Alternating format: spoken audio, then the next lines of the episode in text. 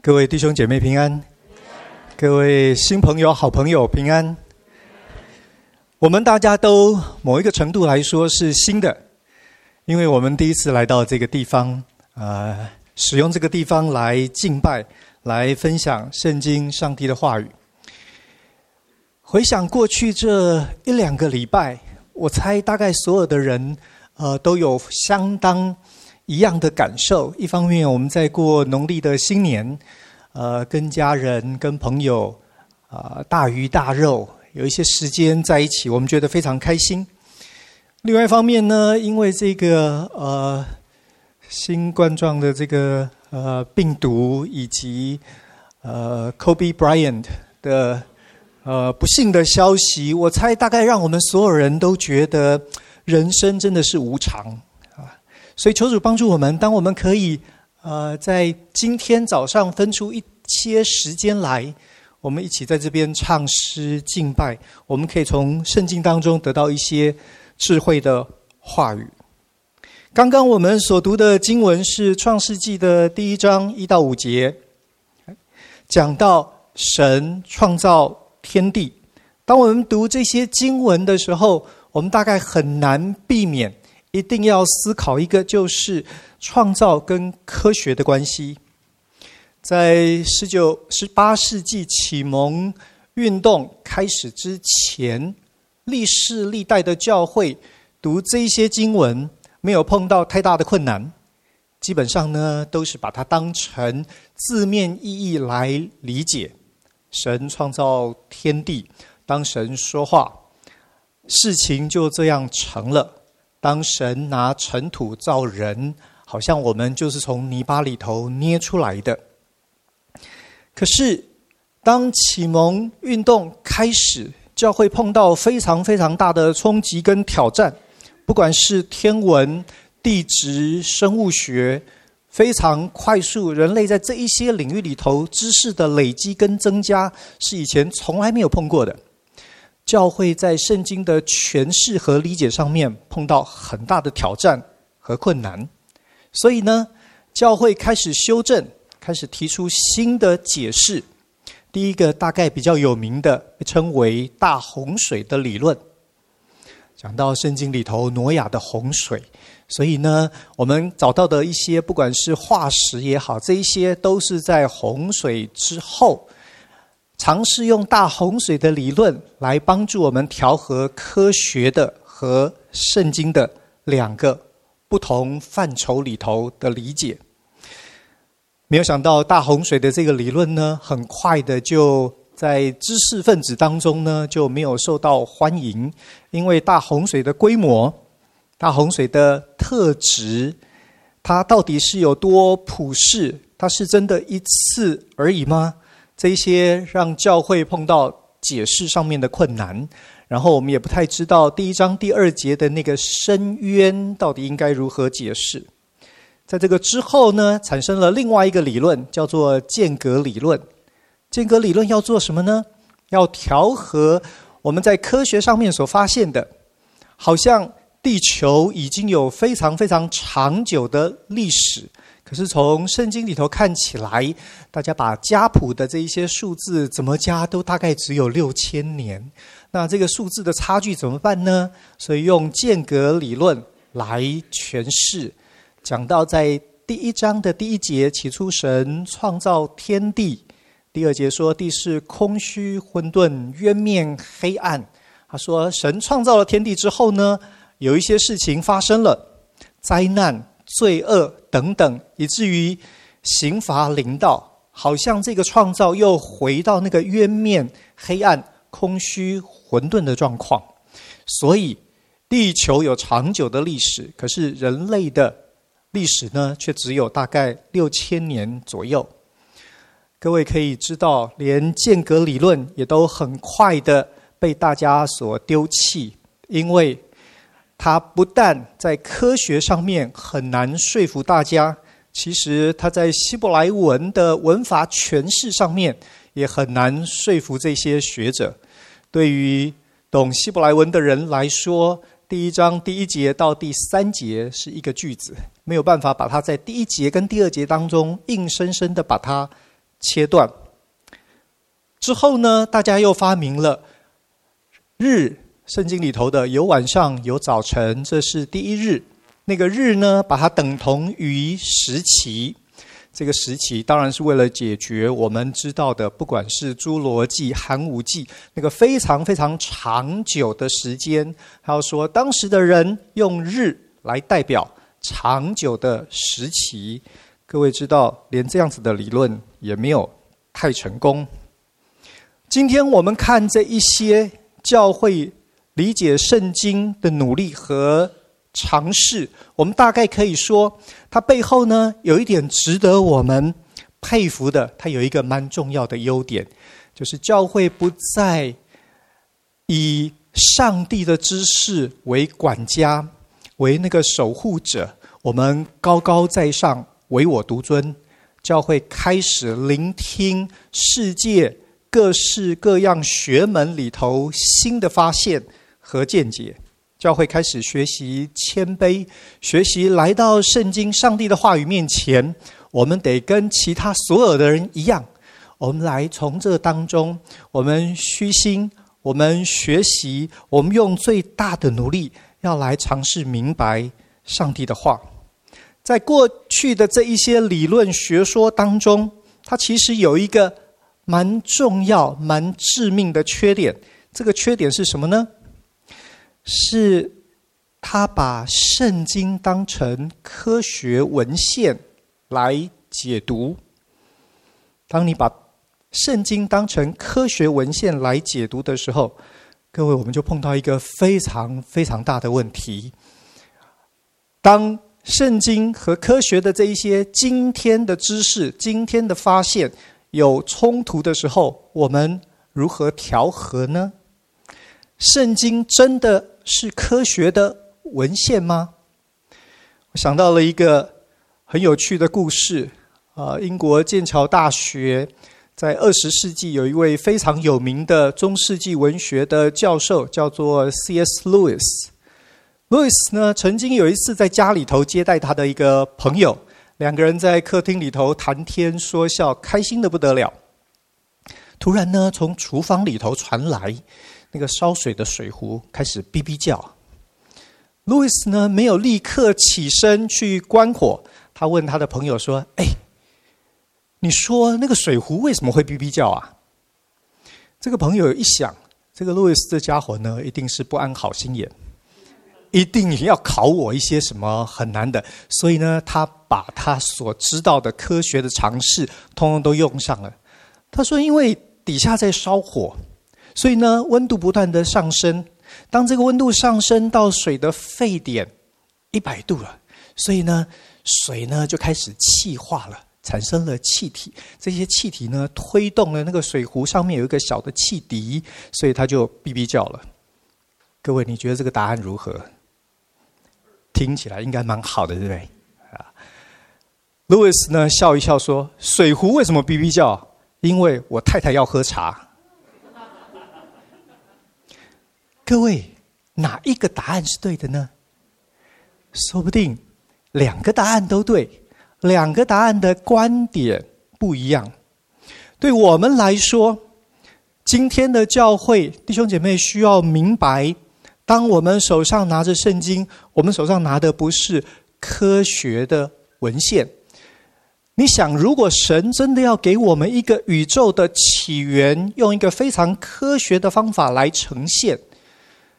弟兄姐妹，你觉得我们读得懂吗？如果神把真正的真理，哦，人类的科学技术不断的进步，我不知道我们要再进步几百年、几千年，我们可以真正搞懂世界的起源。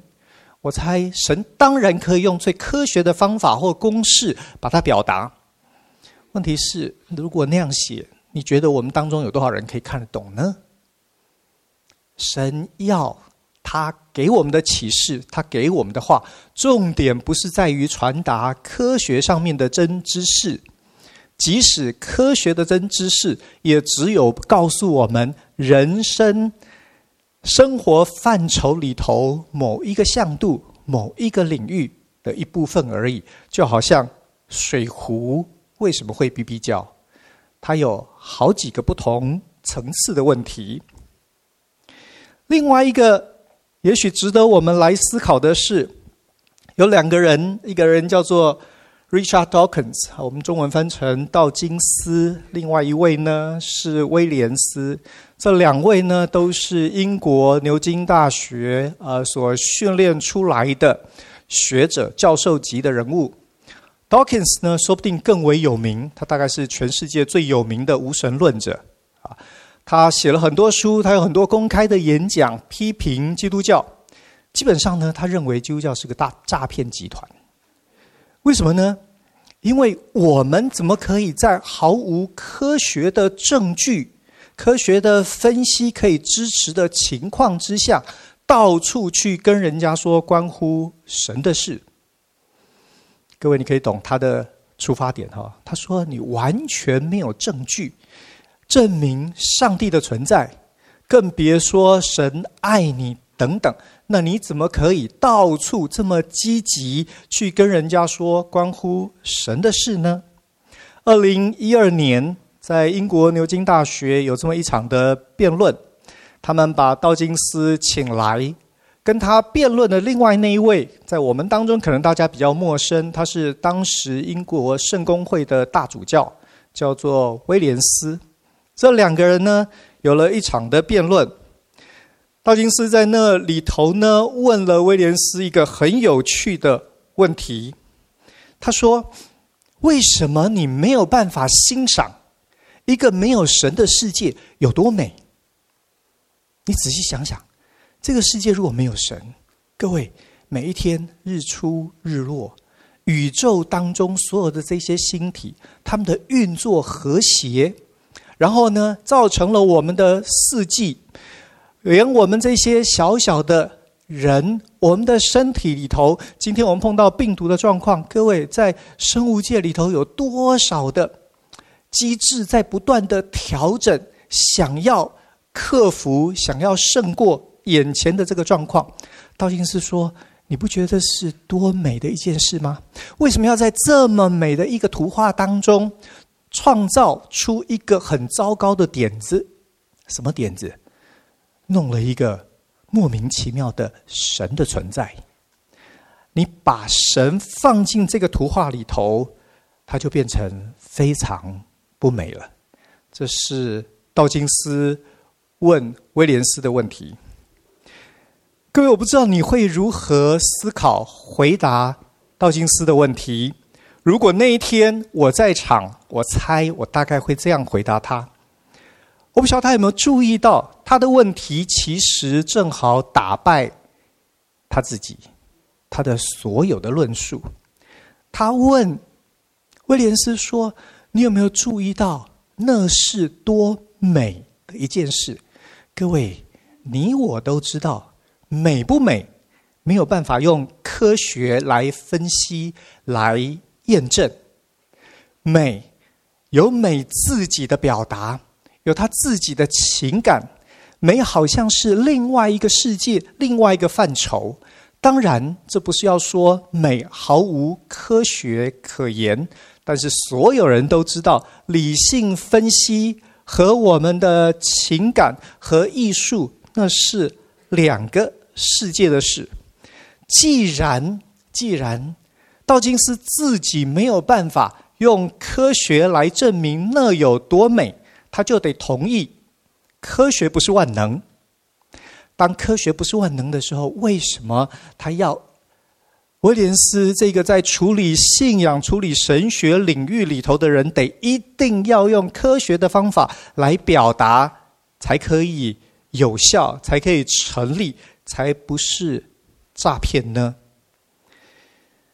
事实上，在神学和科学的领域里头，我猜教会基督徒或一般刚刚接触信仰的人，对我们来说最大的挑战，其实是分别。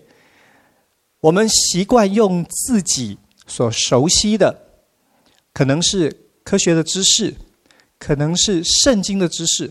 我们习惯用它来处理我们所碰到的问题，就好像我记得我在念大学的时候，那时候我在学神经科学。神经科学教科书上面有一句话，他说：“当你手中唯一的工具是一把榔头，你所碰到的每一个问题都像钉子，因为你只有榔头，每一个呢都想要敲它两下。”各位，在处理创世纪一开始的这一段经文，我们得需要小心。我们处理的是什么样子的文献？它的本质是什么？我们不应该用我们自己独有的擅长的工具强加在这个之上。当我们可以把神学和科学给分开来之后，我们读圣经可以有一个不一样的理解和诠释。各位可能知道，在圣经里头说，人是上帝用尘土所造的。有很多人取笑基督徒说，我们原来。我们的原料是这个，上帝使用了这个原料造出我们这些人来。可是各位，如果你理解，它其实不是科学的文献，它的重点不再告诉我们神做的时候那个过程，那个科学性的分析和表达。对古代近东的人来说，尘土是最没有价值的东西。今天你到中东的世界去，你常常灰头土脸，因为风沙很大。所以人用尘土造的，对古近东的任何一个读者来说，他讲的不是原料，他说的其实是人有一个非常卑微的开始。你我好像没有价值，就我们的生理或物质的层面来分析，各位你我无足轻重。可是呢，圣经说，上帝拿无足轻重的这一些人，要给他荣耀尊贵为冠冕，要他成为上帝所创造这一个宇宙、这个世界的管家。他认我们是他的儿女，所以从创世纪的这一段经文，说不定我们可以真正开始。来谈一点神学。就今天我们所读的这五节经文来说，这里头有一些什么样子的神学呢？第一个，他告诉我们，这一个神是创造的神，所有的一切都从他而来。各位亲爱的朋友，各位弟兄姐妹，我不晓得你有没有意识到，就我们信仰的角度来说，这是多么重要的一件事。在中国人的啊、宗教生活、我们的民俗信仰当中，我们对于创造论是毫无兴趣。我们真正关心的是哪一个神明，是我今天我可以去拜拜，我可以去祈求，然后会灵验的。可是你有没有想过，因为创造的这个缘故，它使得基督教的信仰和我们所熟悉的有了截然不同的开始。因为是创造，各位，所以从圣经从这本书所建立的信仰，只能是一神论。因为神创造万有，其他的都是被造的，它只能有一位神。一神论和多神论听起来似乎没有太大差别，只不过就是拜一个神跟拜很多个神，那有什么关系呢？可是你仔细想想，多神论呢，其实有很大的问题耶。当有很多个神的时候，你该找哪一位神呢？是有庙就拜吗？如果今天你希望升官发财，可是你拜到那个呃送子娘娘。那会解决你的问题吗？当多神的时候，他就必须处理各神的专长。在这样的情况之下，你第一个问题就是你找对了神吗？我们华人在拜拜上面，我们常常是心诚则灵。各位这么好啊！如果真的都是心诚则灵。我猜我们所有人都已经是家财万贯，我们都是董事长、总经理。我们今天不需要戴口罩，呃，心诚则灵，不是吗？在人生的范畴当中，有多少的事是心诚则灵啊？连追女朋友都不是啊。多神论有第二个很大的问题是，就好像人和人当中，权力和权力当中，它自然会有一些冲突、抵触或重叠。我们也都知道，任何一个问题绝对不是很简单的一件事。拿今天去医院看病来说，哇，你要看对科，或者你的状况说不定需要多科来会诊。各位，在多神论的情况之下，一开始很容易，有一个神明管某样一件事，这个想法很容易。可是等你真正再往下思考，你会发现它有很大的困难。那个神既然他是被造的，你确定他真的有那个能耐可以替你解决你的问题吗？虽然他主管风。另外一位主管火或者是水，各位，你确定在这些权力竞逐的过程当中，你希望得胜的那一方，一定是在神明的世界里头居更高的地位，有更大的权势吗？一神论在信仰的过程来说，一开始不容易理解和思考，因为我们不是这样子的。我们需要群策群力，我们需要群体。我们没有一个人可以做所有的事。可是，当你跨过那个关卡之后，你会发现，发现一神论其实简单的多了。创世纪第一章一的五节，第二个在神学上面非常值得思考的是，这位神他用说话来创造。各位。从经文本身自己告诉我们，神说要创造人的时候，他用了一些过程、步骤和方法，不是光说，然后好像就自然没有其他的细节就结束了。圣经在这里没有要告诉我们太多其他的细节，至于天地海和其中所有的万物，到底神从说。到真正有经过多少时间、什么样子的方式等等，圣经都没说。圣经特别强调神说话，因为说话就造成最后它存在、它拥有。从神学上面来说，它告诉我们什么呢？它告诉我们各位，上帝的话语或者思想或者动机，现在变成重要了。对你我来说，各位，这产生了意义，产生了价值，产生了你我交流的可能和重要性。这位神既是说话的神，换句话说，他在乎那个意义，他在乎那个价值，他在乎我们生活的目的。神愿意用说话来开始这个创造。让我们今天的世界，让基督教的神学变成非常非常的不一样。也许我们当中很多人受了比较多有关进化论的影响，对我们来说，好像一切都是从偶然巧合而来。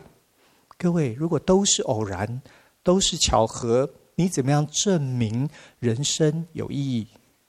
如果生命的起源，就是纯粹的几率，就是在千百次的突变当中有这么的一次，你怎么告诉我，在我们短暂的人生当中，我们需要追逐意义呢？我们只不过是这个时间长流当中的一次不小心而已。是因为上帝说话，是因为那独一的真神，他用说话。使得我们最后可以找到他，也从他的意念当中找到真正的意义和绝对的标准。在这段经文当中，有第三个值得我们思考的是：神看光是好的。在其他的创造当中，常常强调重复，神看着是好的。好在。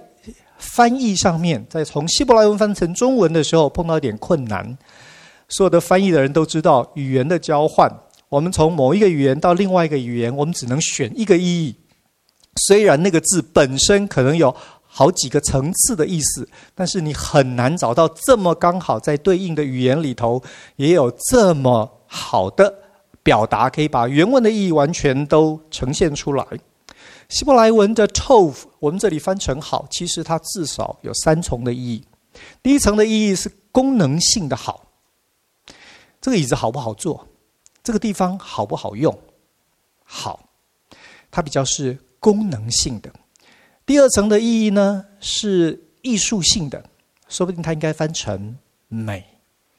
各位，如果上帝说有就有，神说要有光，神去看那个光是好的，是神是希望。呃，六十瓦的，可是出来好像只有二点五吗？大概不太可能，大概不太可能。所以那个神看光是好的，应该不是只有停留在第一个层次，应该至少要有第二个层次，就是它应该是美的。神在创造当中欣赏他的杰作。第三层的意义呢，是比较伦理性或者是社会性的。我们查大部分的时候，我们把它翻成善。它不但是只有我看了我觉得很好，它是群体看了都觉得非常美、非常棒、非常好。它成为群体当中的善，众人以为美。各位，这让人的社群，让人和神中间的关系。成为好的开始。我们知道，我们的神是一位美善的神，所以从简简单单的五节经文里头，他至少告诉你了这个信仰最基础的，他是一位神，一位大有能力的神，一切从他开始。然后呢，他在他有意义、有目的、有价值，没有偶然，没有巧合。并且他向你我所怀的意念是美善的意念，是赐平安的意念，是希望我们都在他的丰富和荣耀里头有份的意念。看完神的部分，也许我们可以来谈一谈有关人的部分。我没有把它写成神学与人类学，呃，是因为仍然受造的这个世界也被包含在其中。创造有什么特质呢？在创世纪第一章里头，简单的说，你可以看见有界限，神分开了光和暗，神使水聚在一起成为海。神使不管是天空的飞鸟、地上的植物、水里头的这一些呃鱼类等等，经文一直不断强调他们各从其类。简单的说，圣经所介绍的这一位神，他的创造有一个很重要基础的原则，叫做界限。界限有什么重要呢？我们当中可能有很多人比我更认识这个巴菲特哈，他在这个投资、呃财务管理、金融界很有名气。他讲了一句很直白的话，但很有趣。他说：“成功跟非常成功的人有什么差别呢？非常成功的人几乎对所有的事情都说 ‘no’。各位，我们现在知道为什么我们没有像他那么有钱，对不对？我们好像很多事都说 ‘yes’。”为什么像几乎所有的事都说 no 呢？这让他可以专注，这让他可以专一，这让他在他的领域里头，他可以更用心。界限，界限不是只有在专业的部分是这样，界限在我们生活的层面、道德的层面也是如此。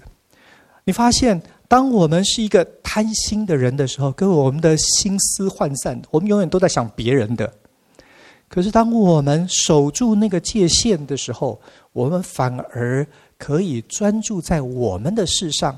我们对于我们所赚的钱花起来更心安理得、光明正大。其实，界限的存在是上帝在创造的时候就摆设在其中了。在神所造的这个世界宇宙当中生活的人，你越是在界限上面可以有掌握，你会越快发现生命里头的丰富。界限当然最大的界限呢，是人要守住人的位分。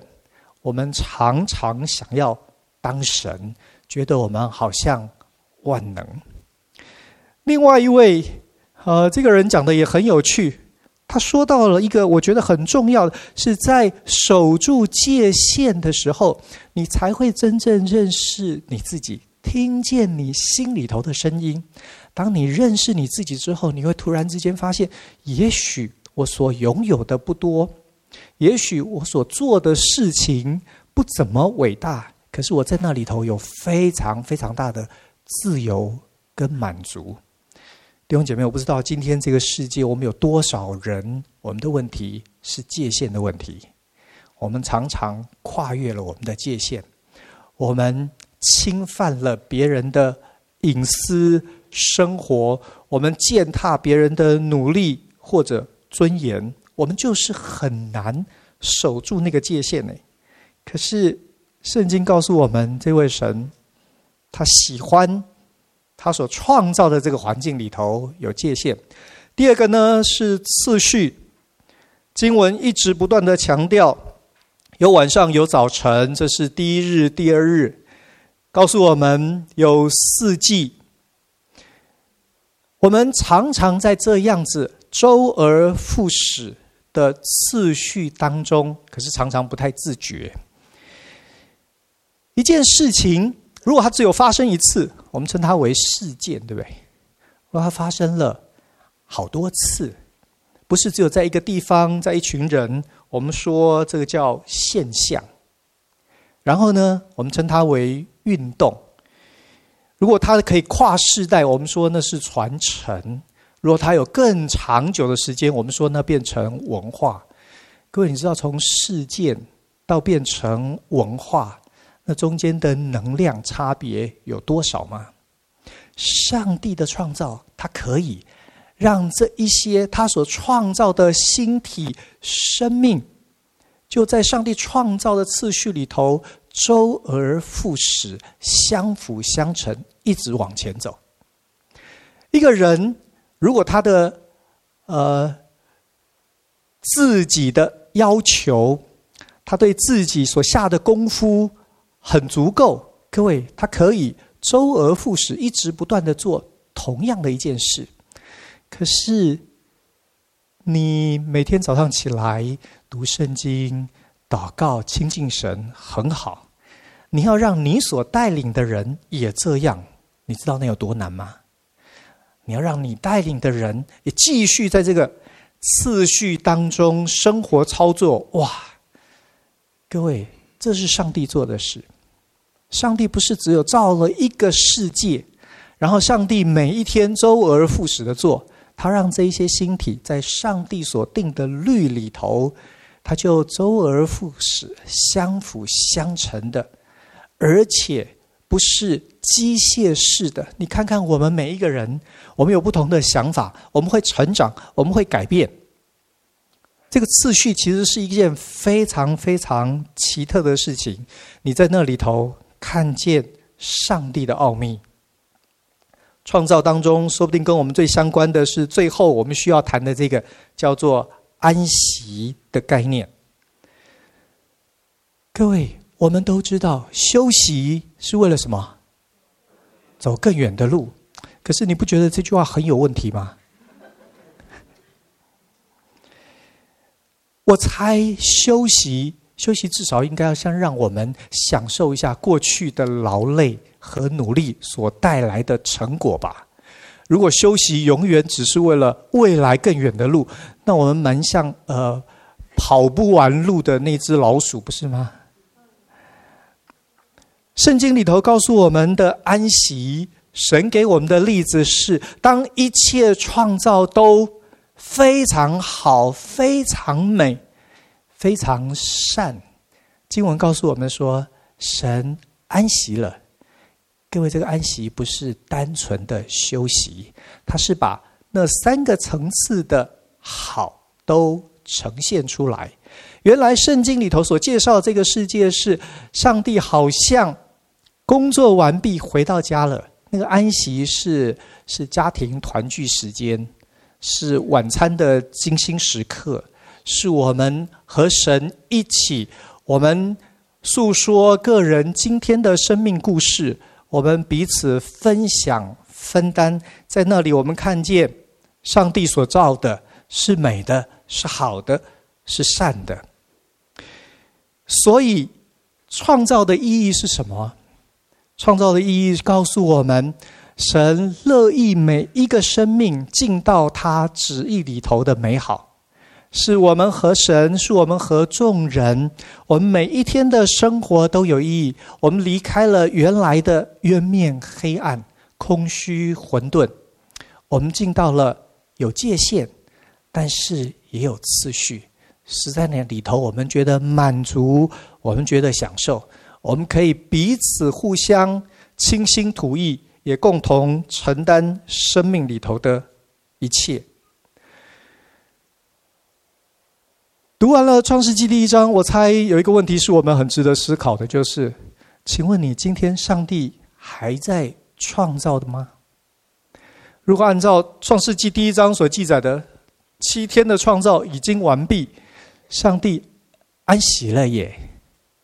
可是别忘记耶稣说的，在约翰福音里头，耶稣说：“我父做事，直到如今，我也做事。”这位神是使无变有的神，这位神是说话说有就有，命立就立的神。可是各位别忘了，创造永远不是从无到有而已，创造是什么呢？是从混乱到界限，到次序。到安息，到享受，到圆满。神今天仍然在创造。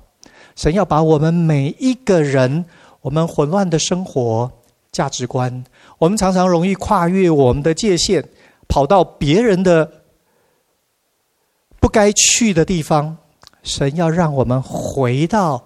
我们原来受造的美好，神要让我们的生活重新有次序，我们重新和他进入安息，和我们所爱的人一起进入好像一个家的关系。各位，上帝直到今天仍在创造。圣经所描绘的这位神，不是创造之后，好像尼采所说的，他就死了，他就远走高飞，任由这个创造继续不断的在。莫名的无奈当中，自己就按着原来的物理定律运转，这不是圣经所介绍的神。万有都是依靠他，本于他，归于他。我们今天的生命气息是在乎那位赐给我们生命的神，他的赐福和保守。所以神仍然在创造。如果你觉得累，如果你觉得你的生活混乱，没有次序。如果你觉得你的界限很有问题，如果你没有找到安息，欢迎你回到上帝的家中，回到上帝的话。各位，最后我想对我们当中的基督徒多讲两句。很多人可能不知道，《创世纪》第一章其实是一首诗歌。早期的诗歌的形式。啊，希伯来诗歌的形式很简单，他喜欢用一些重复的字词，比如说有晚上，有早晨，比如说神说，然后事就这样成了。他用这些重复的字词来让副歌的部分特别的明显，也让那个节奏、那个韵律呢，呃，更加容易被体会、被接受。创世纪第一章其实是一首希伯来的诗歌。而且很可能是一首，呃，有主唱、有和音、啊、呃，有对唱关系的一首诗歌。如果这是一首诗歌，你猜他对我们说什么呢？东区福音中心在这里成立，各位，这不是一个呃福音的直销中心，你知道吗？这这不是老鼠会，哎，这是什么？如果圣经一开头的第一章经文是一个诗人对这位伟大的神发自内心完全的颂赞，是从心里头唱一首赞美诗，赞美他所敬拜的神何等伟大。各位，这是我们东区福音中心在这里我们要学的。我们的重点在于活出我们的信仰，认识这位真神的伟大。当我们这样做，我们周围的人会从我们的生命见证里头真正认识上帝。我们一起祷告。